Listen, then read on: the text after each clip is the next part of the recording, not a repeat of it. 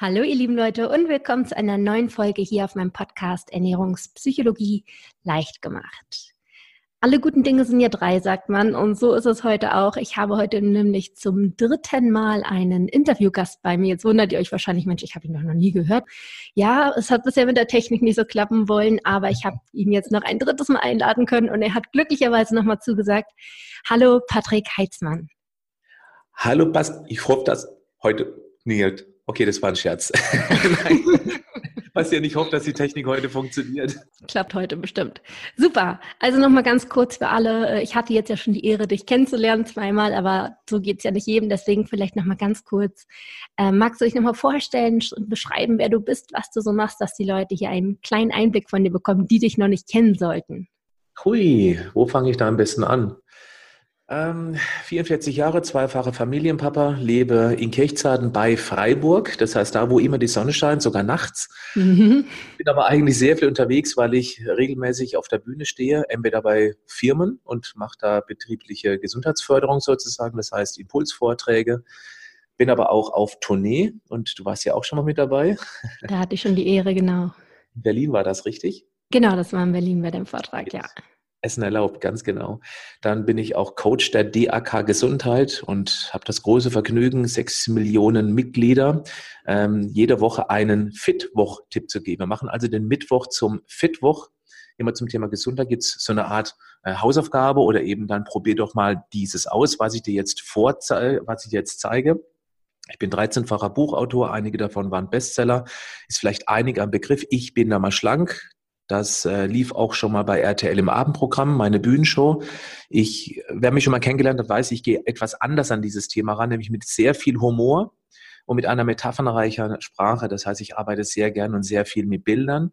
Und ich schicke den Schweinehund auf die Schweinehundeschule. Das mache ich, indem ich sage, hört auf, von jetzt auf gleich alles auf einen Schlag verändern zu wollen, weil das geht fast immer schief, sondern sucht euch einen Tag in der Woche raus, den sogenannten perfekten Tag, haltet euch da an gewisse Regeln und wiederholt diesen Tag immer und immer wieder.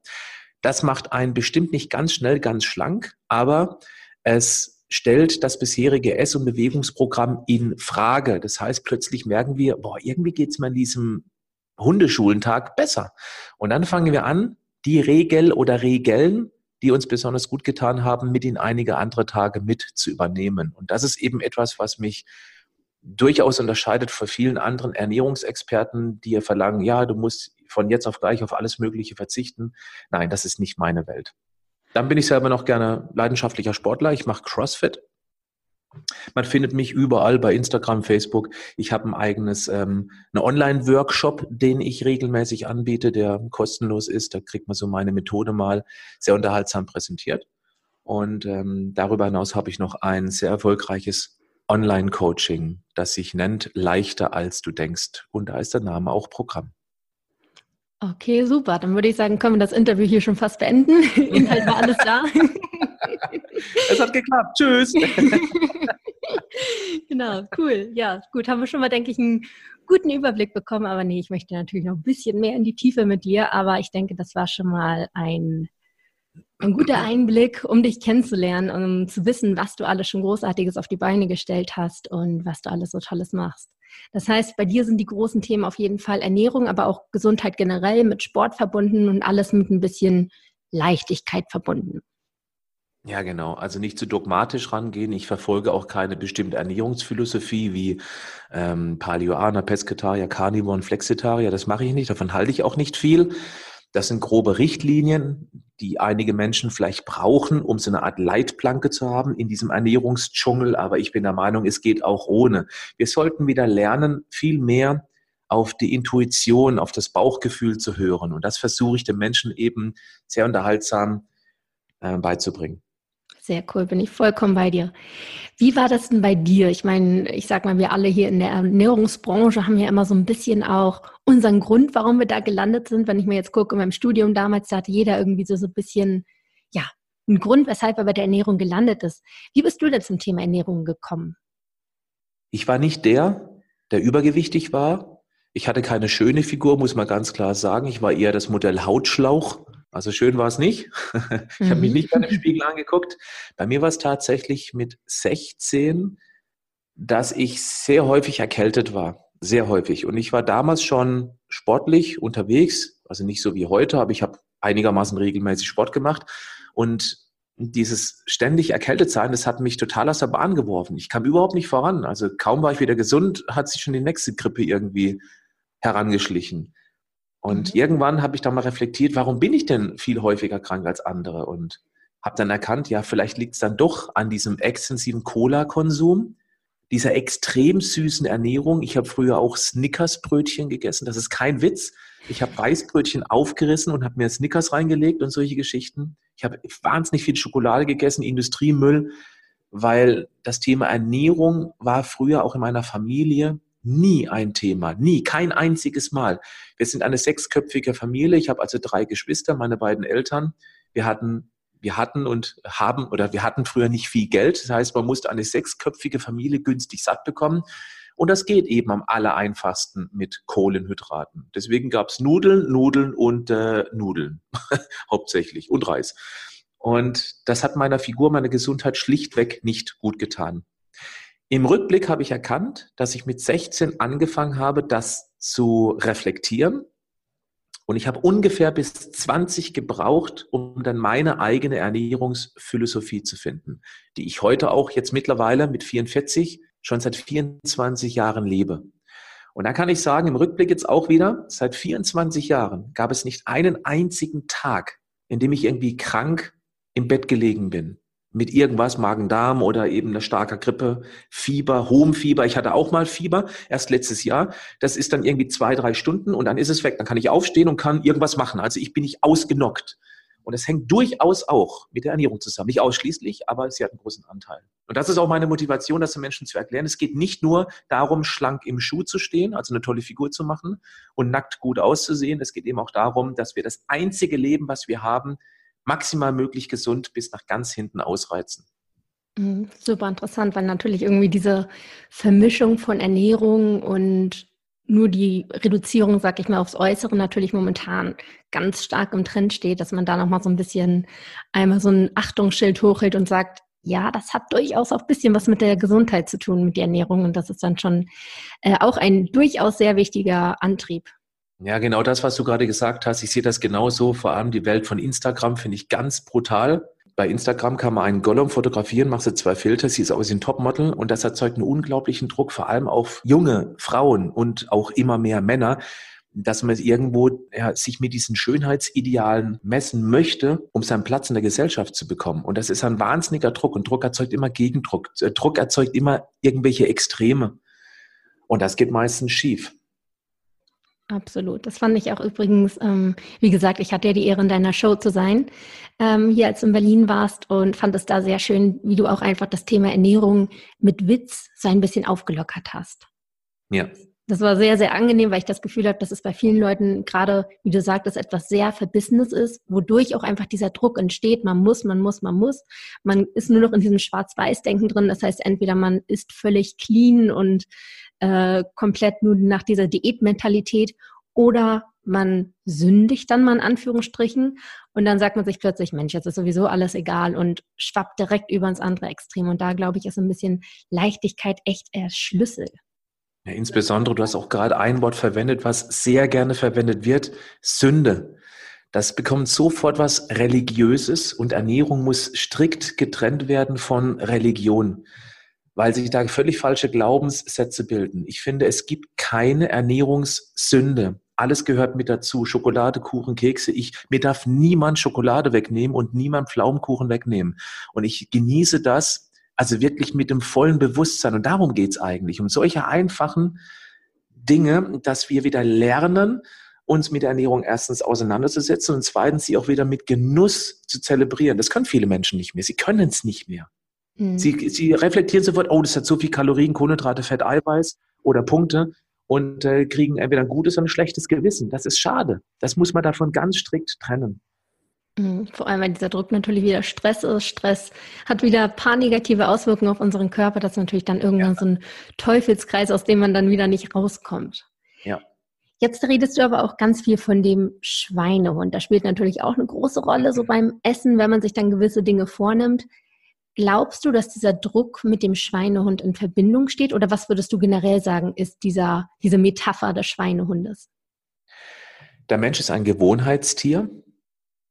Der Mensch kann ohne Gewohnheiten schlichtweg nicht existieren. Einfaches Beispiel, kein Mensch möchte sich jeden Tag Gedanken machen, wie er die Schuhe bindet, Zähne putzt, die Klamotten anzieht ähm, wie er schreibt, wie er liest. Aber das sind alles Dinge, die wir irgendwann mal nicht konnten. Und wir haben sie uns über unzählige Wiederholungen antrainiert. Und diese Gewohnheiten vereinfachen unseren Alltag extrem.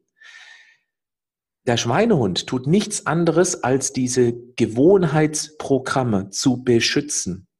Denn wenn wir von jetzt auf gleich uns ständig verändern würden, die Schuhe auf eine andere Art und Weise binden würden, ähm, vielleicht rückwärts und vorwärts lesen oder kreuz und quer, dann würde das nicht funktionieren. Beim Essen ist es genau das Gleiche. Wir essen am Tag dreimal ungefähr. Das sind 1000 Mahlzeiten pro Jahr. Das macht auf zehn Jahre 10.000 Mahlzeiten. Und viele versuchen von jetzt auf gleich dieses bewährte Essprogramm, das geht uns ja auch über Jahrzehnte gut damit. Es macht uns satt, es ist bezahlbar, es ist einfach zu beschaffen, es schmeckt und äh, ist vor allem verträglich. Und viele versuchen dieses bewährte Essprogramm, diese Essgewohnheit von jetzt auf gleich auf einen Schlag zu verändern. Und genau das sabotiert unser Schweinehund, die Metapher, weil es äh, wir, wir, wir wollen zwar dann schlanker im Schuh stehen, wir wollen gesünder werden, aber das ist etwas, was vielleicht in Zukunft sein könnte. Aber wir müssen uns sehr intensiv mit diesem Prozess der Ernährungsumstellung auseinandersetzen und das kostet in dem Augenblick wahnsinnig viel Aufmerksamkeit. Und wir Menschen haben eine begrenzte Aufmerksamkeitsspanne. Und sobald im Alltag irgendwie im Beruf oder im Privatleben eine Herausforderung kommt, die ebenfalls Aufmerksamkeit braucht, um diese Aufgabe bewältigen zu können, dann stehen plötzlich diese zwei Kontrahenten gegenüber, berufliche Privatherausforderung und die Herausforderung, eben jetzt sein bewährtes Essprogramm, die Gewohnheit auf einen Schlag komplett zu verändern. Na, jetzt darf jeder mal raten, welches wahrscheinlich dringlicher sein wird das Ernährungsprogramm anzupassen oder die berufliche, private äh, Herausforderung irgendwie ähm, bewältigt zu bekommen. Ist klar, oder? Und zack, ist man zurück wieder in dem alten Essverhalten, hat sich ja auch jahrzehntelang bewährt. Und jetzt kommt noch was ganz Schlimmes dazu. Wir fühlen uns auch noch schlecht danach.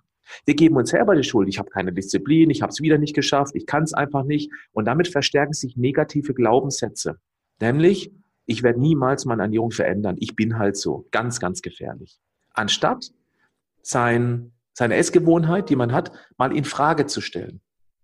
Also sprich, dass man eben ähm, diesen perfekten Tag einmal ausprobiert, um zu gucken, wie geht es mir eigentlich damit, wenn ich das mache. Das ist eine realistische Chance. Das heißt also, der Schweinehund ist im Prinzip gar nichts Ein Negatives? Nein, überhaupt nicht. Mhm. Überhaupt ja, nicht. Weil man ja immer nur davon spricht, man möchte ihn besiegen, man möchte ihn hinter sich lassen, eher immer so im negativen Sinne. Das heißt, wenn man das einmal versteht und diesen Schweinehund, sag ich mal, annimmt, dann ist es eigentlich eher ein Freund, wie du so schön sagst.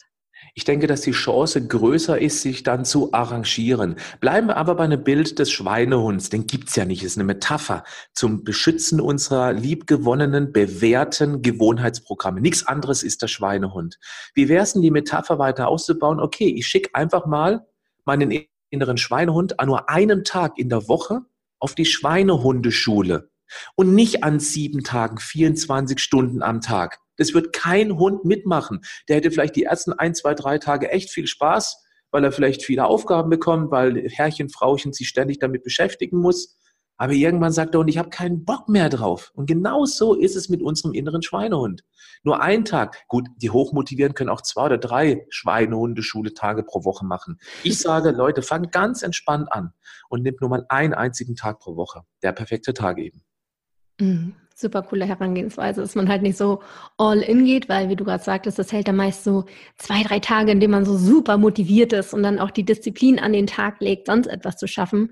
Aber dann kommen mal ganz schnell so äußere Einflüsse, kommt das Leben halt dazwischen, was man so hat. Ja. Und dann ist diese Motivation auch ganz schnell weg. Und dann, wie du sagtest, macht man sich Vorwürfe, hat Gewissensbisse, kommt wieder in diesen Teufelskreis rein und sagt sich dann irgendwann, ach, was soll's, ich schaff das eh nicht mehr, ich soll halt so sein.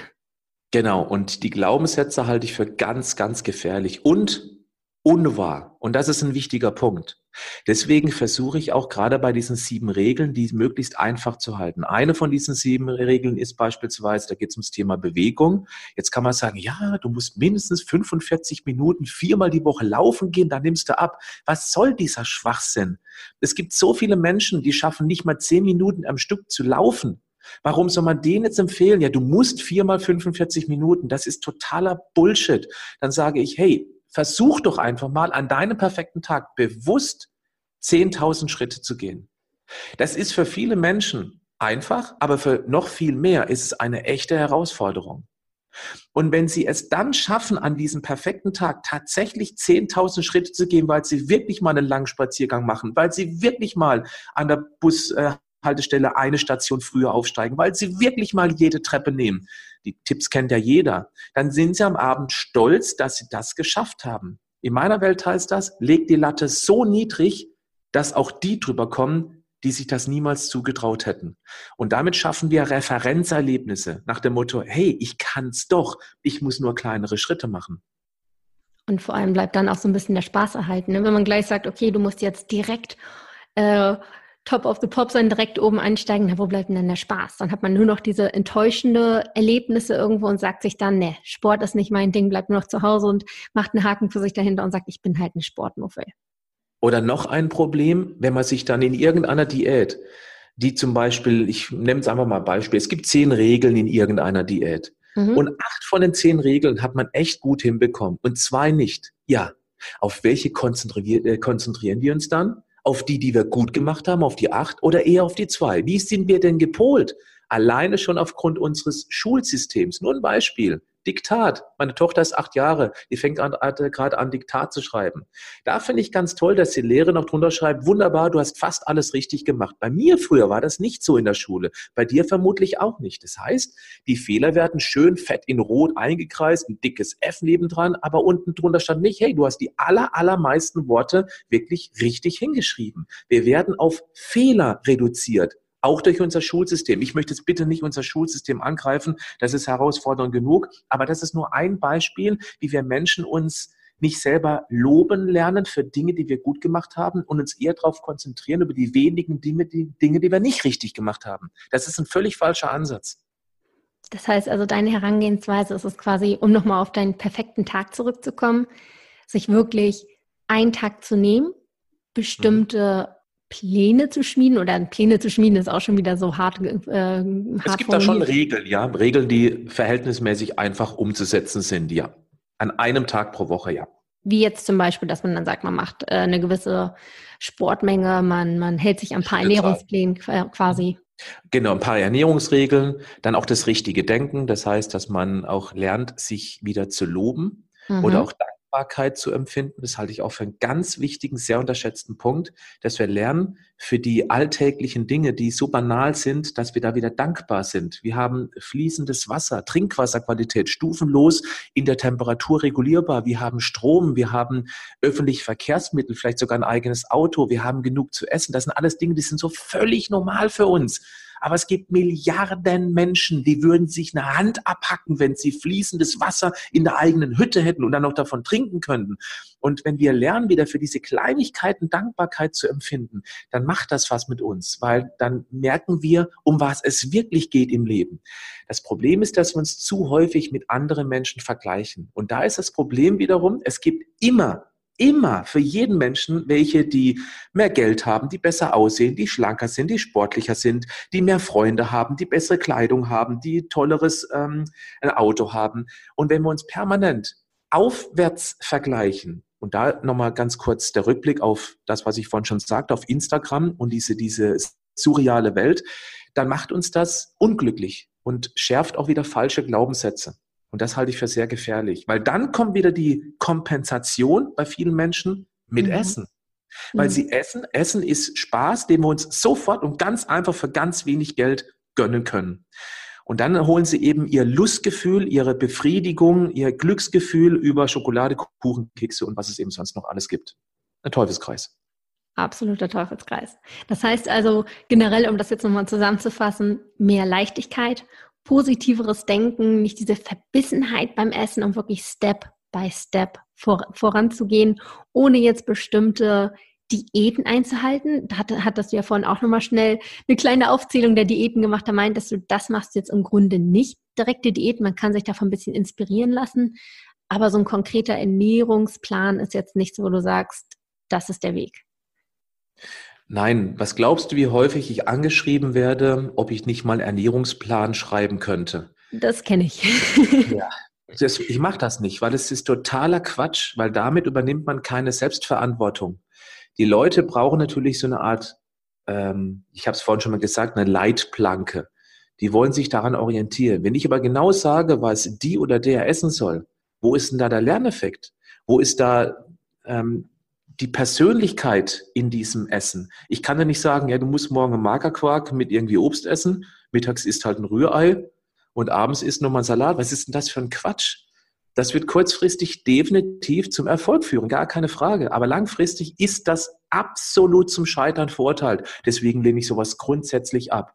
Was ich mache in meinem Online-Coaching, ich bringe Ruhe in dieses Thema rein, ich nehme den Druck raus und ich bringe den Menschen bei, dass sie ihr eigener Ernährungsexperte werden, dass sie wissen, was für sie selber gut ist. Und das mache ich auf eine sehr unterhaltsame Art und Weise, sodass man eben auch gerne mit dabei ist und das nicht als Schule empfindet.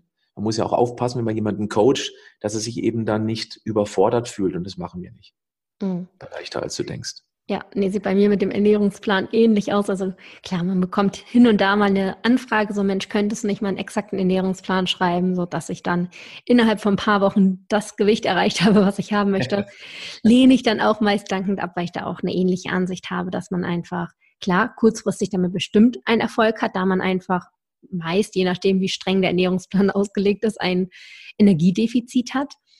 Aber langfristig arbeitet man natürlich nicht an seinem Ernährungsverhalten. Das heißt, sobald dieser Plan durch ist, die zwei Wochen sind abgehakt, steht man da wieder da und mit leeren Händen und weiß gar nicht, Mensch, was darf ich jetzt essen und was nicht. Nicht nur das. Man sagt, endlich darf ich wieder. Und das ist ja der falsche Ansatz. Endlich darf ich wieder Schokolade essen oder mal ein Stück Kuchen oder mal vielleicht eine halbe Packung, ne, halbe Packung schafft keiner, eine ganze Packung Chips. und dann, dann ist ja genau, genau das Falsche erreicht. Das heißt, wir brauchen ein Essverhalten, das zu uns passt. Wir brauchen ein Essverhalten, das wir nicht nur eins, zwei Wochen oder Monate durchhalten. Wir brauchen ein Essverhalten, das wir gerne ein Leben lang durchhalten wollen, weil es uns schmeckt, weil es satt macht, weil es zu uns passt. Das ist der richtige Ansatz. Und deswegen gibt es auch einen ganz schönen Spruch, den ich immer wieder meiner Community ähm, sage, und der lautet, bitte nicht überschätzen, was wir innerhalb eines Monats erreichen können, aber bitte unterschätze auch niemals, was du innerhalb eines Jahres erreicht haben wirst. Mhm. Wir sind häufig so drauf gepolt über diese ganzen blödsinnigen, ja, vier Wochen zur Strandfigur oder drei Tage, sieben Kilogramm Bauchfett weg auf diesen ganzen Frauenzeitschriften, dass wir das auch noch glauben und denken, ja, die anderen schaffen das, ich nicht. Ich, ich bin einfach zu blöd dafür, ich habe keine Disziplin. Jetzt sind wir wieder bei den Glaubenssätzen. Und irgendwann geben wir uns komplett auf und sagen, ja, ich bin halt so, ich bin halt fett. Das ist schade. Vor allem, wenn man mal schaut, die meisten Leute, die ich auch betreue, die sind häufig schon seit Jahren, Jahrzehnten dabei. Die kümmern sich um mhm. dieses Ernährungsthema wirklich schon lange, lange Zeit. Und wenn man dann mal schaut, Mensch, wenn das Thema mal langfristig nachhaltig angehst, dann sind betrachtet auf diese 15 Jahre, sind dann so äh, ein, zwei Jahre gar nicht so lang. Ne, wenn, die, wenn die dann immer sagen, Mensch, aber das muss doch jetzt innerhalb von zwei Wochen sein, da steht doch der Sommer. Na gut, jetzt steht er nicht mehr vor der Tür, aber dann hat man so seine Gründe, warum das schnell gehen muss. Aber wenn man mal auf diesem ganze Zeitspanne oder sein ganzes Leben das betrachtet, dann ist es das absolut wert, sich wirklich mal ein, zwei Jahre dafür Zeit zu nehmen und wirklich mal sein Ernährungsverhalten zu reflektieren, die Gewohnheiten so ein bisschen auseinander zu friemeln, da mal so ein bisschen äh, Licht ins Dunkle zu bringen und dann Step by Step zum Beispiel mit einem perfekten Tag in der Woche anzufangen, daran zu arbeiten. Genau der richtige Ansatz. Um vielleicht bei dem Beispiel zu bleiben, ja, der Sommer steht vor der Tür, dann wäre mein, mein erste, meine erste Reaktion als Coach, würde ich sagen, okay, lass den Sommer Sommer sein. Du hast eine Bikini-Figur, wenn du im Bikini an den Strand gehst. Fertig. lass die anderen Menschen über dich, über dich denken, was sie wollen. Das, was die anderen Menschen über dich denken, das geht dich nichts an. So.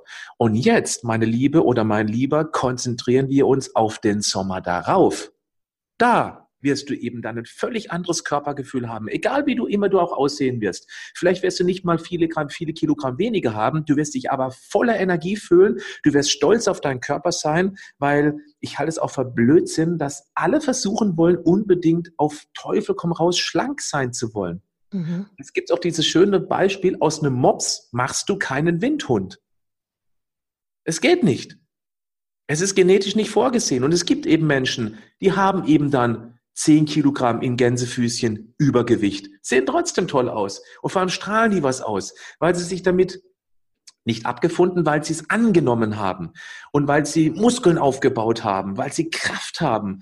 Und das ist das, was ich versuche immer wieder meinen Coaches beizubringen. Das heißt also Thema Selbstliebe, Selbstannahme ist bei dir ja, auch ein, ein großes Ding. Ja. ja. Sehe ich genauso. Also ich, ähm, ne, wer mich hört, der weiß das auch. Also ich bin jetzt nicht eine, die sehr zierlich gebaut ist, liegt einfach nicht in meiner Familie, ist so, hat auch ein bisschen gekostet, um das anzunehmen, ähm, aber inzwischen bin ich voll happy damit, okay damit und weiß halt irgendwie auch, okay, jede Figur, sag ich mal, hat auch irgendwo seine Vorteile. Und das einfach mal so für sich anzunehmen und zu akzeptieren, ist auch etwas sehr Schönes, weil man dann Frieden mit sich schließt und auch mit dem Essen, weil das Essen ist ja eigentlich immer das Ventil gewesen, worüber du probierst, deine Figur so ein bisschen zu lenken. Klar kann man das irgendwie in gewisser Weise noch tun, wenn man sagt, Mensch, da ist echt einfach zu viel drauf und ich fühle mich damit wirklich nicht wohl, dann kann man da natürlich dran arbeiten, aber nicht mit diesen Selbstvorwürfen und du musst, weil du bist so nicht akzeptabel. Ja, ganz genau. Du hast gerade einen ganz wichtigen Punkt noch gesagt, dass mit den Vorteilen, jede Figur hat auch Vorteile. Ich bin noch der Meinung, dass wir unbedingt lernen müssen, unsere Stärken zu stärken, die Stärken herauszustellen, sich mal hinzusetzen, worin bin ich gut, was kann ich gut, kann ich gut zuhören, bin ich ein toller Gesprächspartner, habe ich ein tolles Allgemeinwissen oder kann ich irgendwie eine handwerkliche Fertigkeit wahnsinnig gut und dass man sich versucht, um diese Stärken zu kümmern und nicht permanent sich auf die Schwächen beleuchtet. Das halte ich auch für einen sehr wichtigen Punkt. Denn das, damit, damit stärken wir unser Selbstbewusstsein. Und wenn wir selbstbewusster sind, dann nehmen wir den Druck weg und wollen nicht mehr jedem gefallen. Und wenn der Druck weg ist, brauchen wir auch weniger Kompensationsessen, weil Essen ist ja häufig auch nichts anderes als, mir geht so schlecht in meinem Alltag, weil ich kein Selbstbewusstsein habe, weil ich weiß ich was habe. Und deswegen versuche ich äh, mit Essen meinen Ausgleich zu finden, mein, mein Glücksgefühl äh, zu bekommen. Auch wenn ich genau weiß, danach geht es mir umso schlechter. Mhm. Ja, es ist halt die kurzfristige Lösung, ne? Die ist am einfachsten leider. Ja, und dass man da irgendwo aus Kompensation ist, merkt man halt vor allem daran, wenn man isst, ohne dabei hungrig zu sein. Das mhm. ist immer so ein, so ein Indiz, wo einige sagen, Mensch, ich weiß das gar nicht genau, ich esse zwar zu viel, aber kompensiere ich damit oder nicht? Also viele können sich da gar nicht so genau reflektieren, aber das ist immer ein gutes Indiz, sag ich mal. Wenn der Hunger gar nicht da ist und du trotzdem zum Essen greifst, dann ist es meist etwas, es steckt meist was dahinter, was man damit so ein bisschen kompensieren, was man damit betäuben will. Das will man gerade nicht wahrhaben. Ja, das ist richtig. Und ich bin auch, ich selber bin auch nicht völlig frei davon. Selbstverständlich esse ich auch mal, ohne Hunger zu haben. Ich liebe Pflaumenkuchen. Ich liebe Schokolade. Gott sei Dank habe ich dunkle Schokolade gefunden, die mir richtig gut schmeckt. Mhm. Das ist vielleicht auch ein Tipp, wenn man gerne Schokolade isst, dass man tatsächlich mal verschiedene 70 Prozent aufwärts kauft alle durchprobiert. Ich bin mir ganz sicher, da wird einen dabei sein, wo man sagt, boah, das hätte ich nicht gedacht. Und damit hätte man schon mal eine kleine Verbesserung gemacht in Richtung, ich bin ein Schoko-Junkie. Mhm. Eben, absolut. Also ich habe auch meinen Käsekuchen, den ich um Gottes Willen niemals hergeben werde.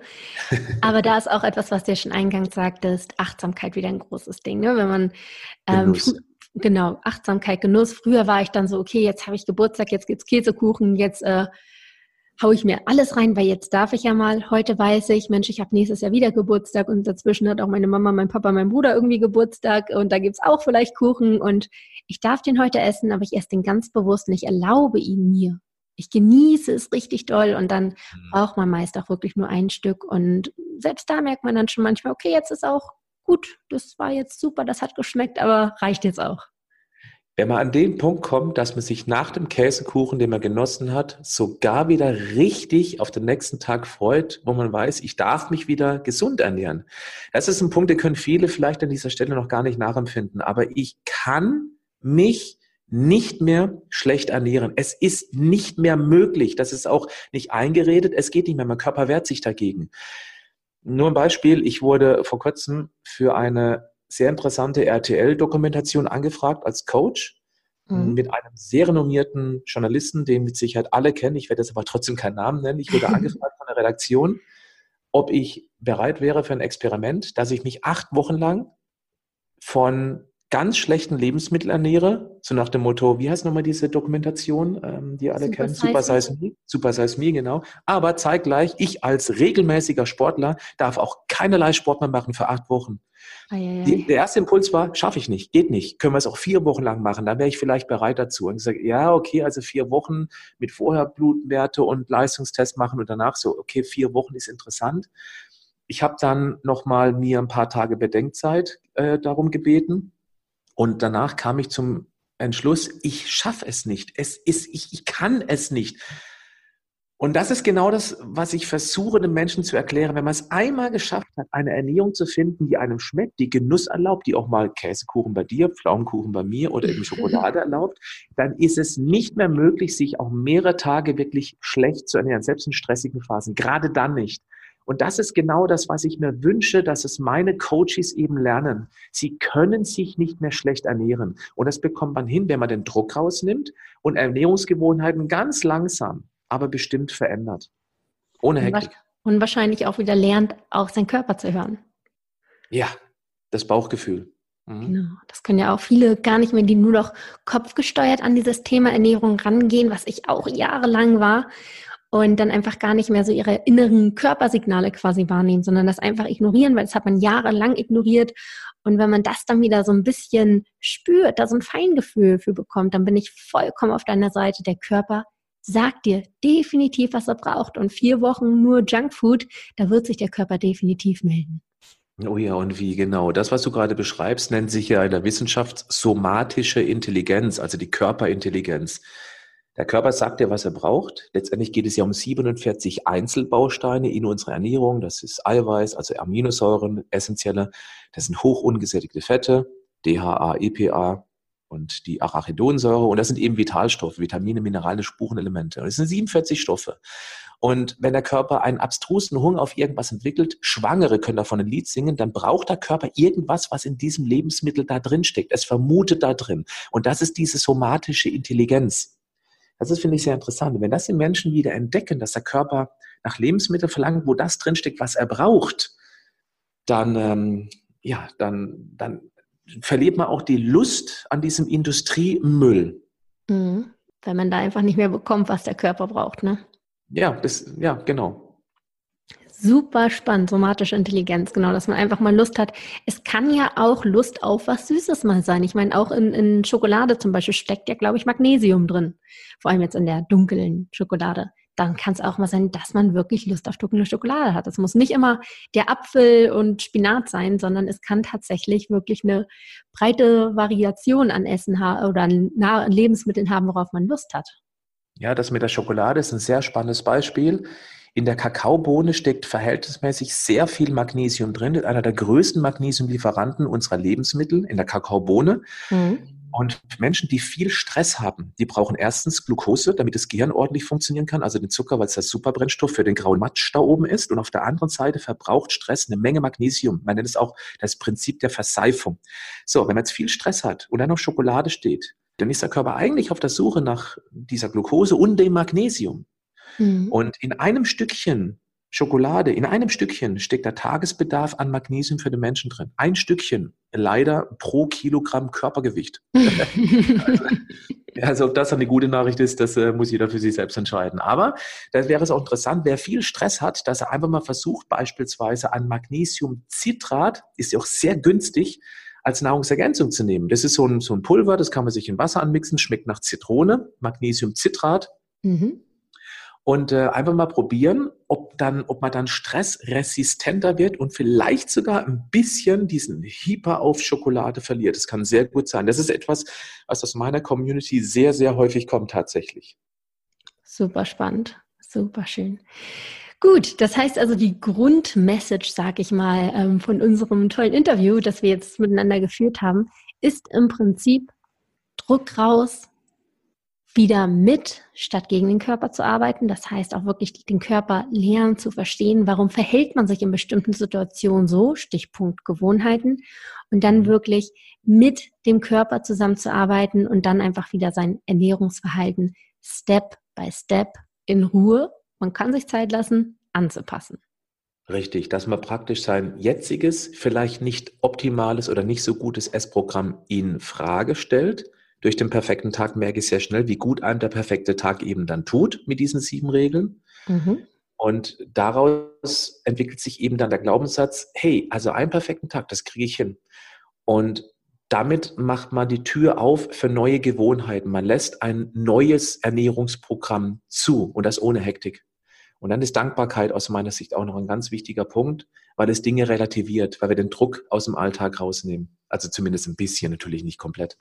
Aber die Chance ist groß, dass man sich einfach dann wieder besser fühlt, weil man sich eben dann über die Kleinigkeiten des Tages freut. Eine einfache Hausaufgabe wäre vielleicht noch am, am Schluss, dass man sagt, okay, ähm, 30 Tage lang, jeden Tag direkt nach dem Aufstehen am Frühstückstisch oder abends vorm Einschlafen drei Dinge aufschreiben, für die man heute dankbar sein darf. Es sollten nicht jeden Tag die gleichen sein, das ist klar. jeden Tag irgendwas anderes. Aber ähm, ganz wichtig ist bei dieser, bei dieser Aufgabe, es kann gar nicht banal genug sein.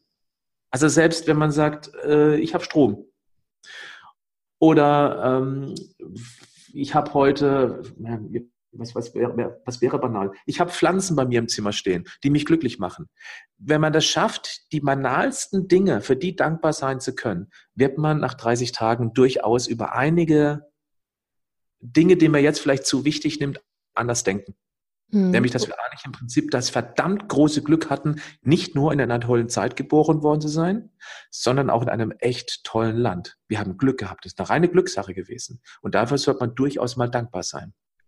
Ja, und vor allem kann man sich dieses Dankbare, wie du gerade schon sagtest, in gewisser Weise auch wirklich antrainieren. Da spricht man ja auch von der Neuroplastizität, dass sich das Gehirn wirklich mhm. durch neue Nervenverknüpfungen, die man dadurch quasi aufbaut, wirklich neu umstrukturieren, neu umprogrammieren kann und dann wirklich gewisse Denkvorgänge, zum Beispiel das positive Denken, anstatt immer dieses negative, was hat man nicht, das kann man sich antrainieren und das ist etwas ganz Schönes. Deswegen danke für diese kleine Hausaufgabe. Nehmt euch das gerne, gerne zu Herzen. Da bin ich auch ein großer Freund von. Ich habe sogar so ein Dankbarkeitstagebuch, ähm, wo man das dann jeden Tag so ein bisschen einträgt. Also falls da jemand ähm, das so schön findet, in so ein Buch zu schreiben, da gibt es auch ganz viele, könnt ihr einfach mal bei Amazon ein bisschen durchstöbern nach Dankbarkeitstagebuch, da werdet ihr mit Sicherheit was finden, falls das eine kleine Starthilfe für euch ist.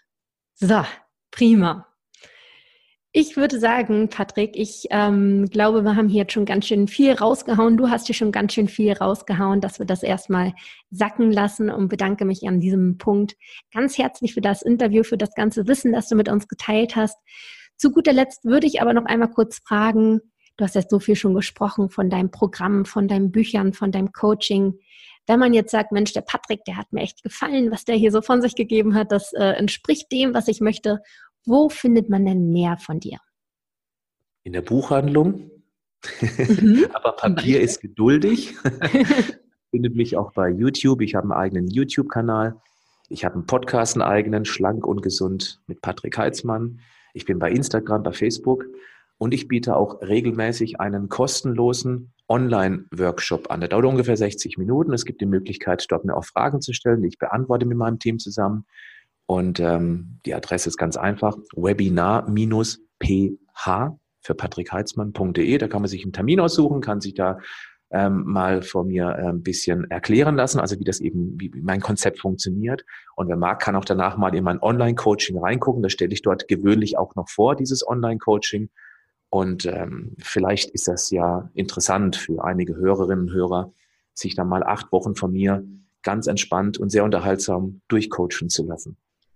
Und wer jetzt gerade keinen Zettel und Stift bei Hand hatte, ich schreibe das natürlich alles nochmal in die Show Notes, auch die äh, Adresse, wo ihr das dann findet. Und dann könnt ihr euch da ganz in Ruhe durchklicken und ja, hoffe, dass ihr da was Passendes für euch findet. Patrick, Dankeschön. ich bedanke mich sehr, sehr herzlich für das Interview, das nun hoffentlich, hoffentlich toi, toi, toi im Kasten ist. Genau, alle guten Dinge sind drei, du hast es gesagt. Das wird funktioniert haben. So ist es, das wird funktioniert haben. In dem Sinne, Patrick, Vielen, vielen Dank. Dir noch eine wunderschöne Woche und vielleicht läuft man sich dann ja nochmal über den Weg. Das würde mich sehr freuen. Dir auch alles Gute und den Hörern und Hörern natürlich auch. Dankeschön.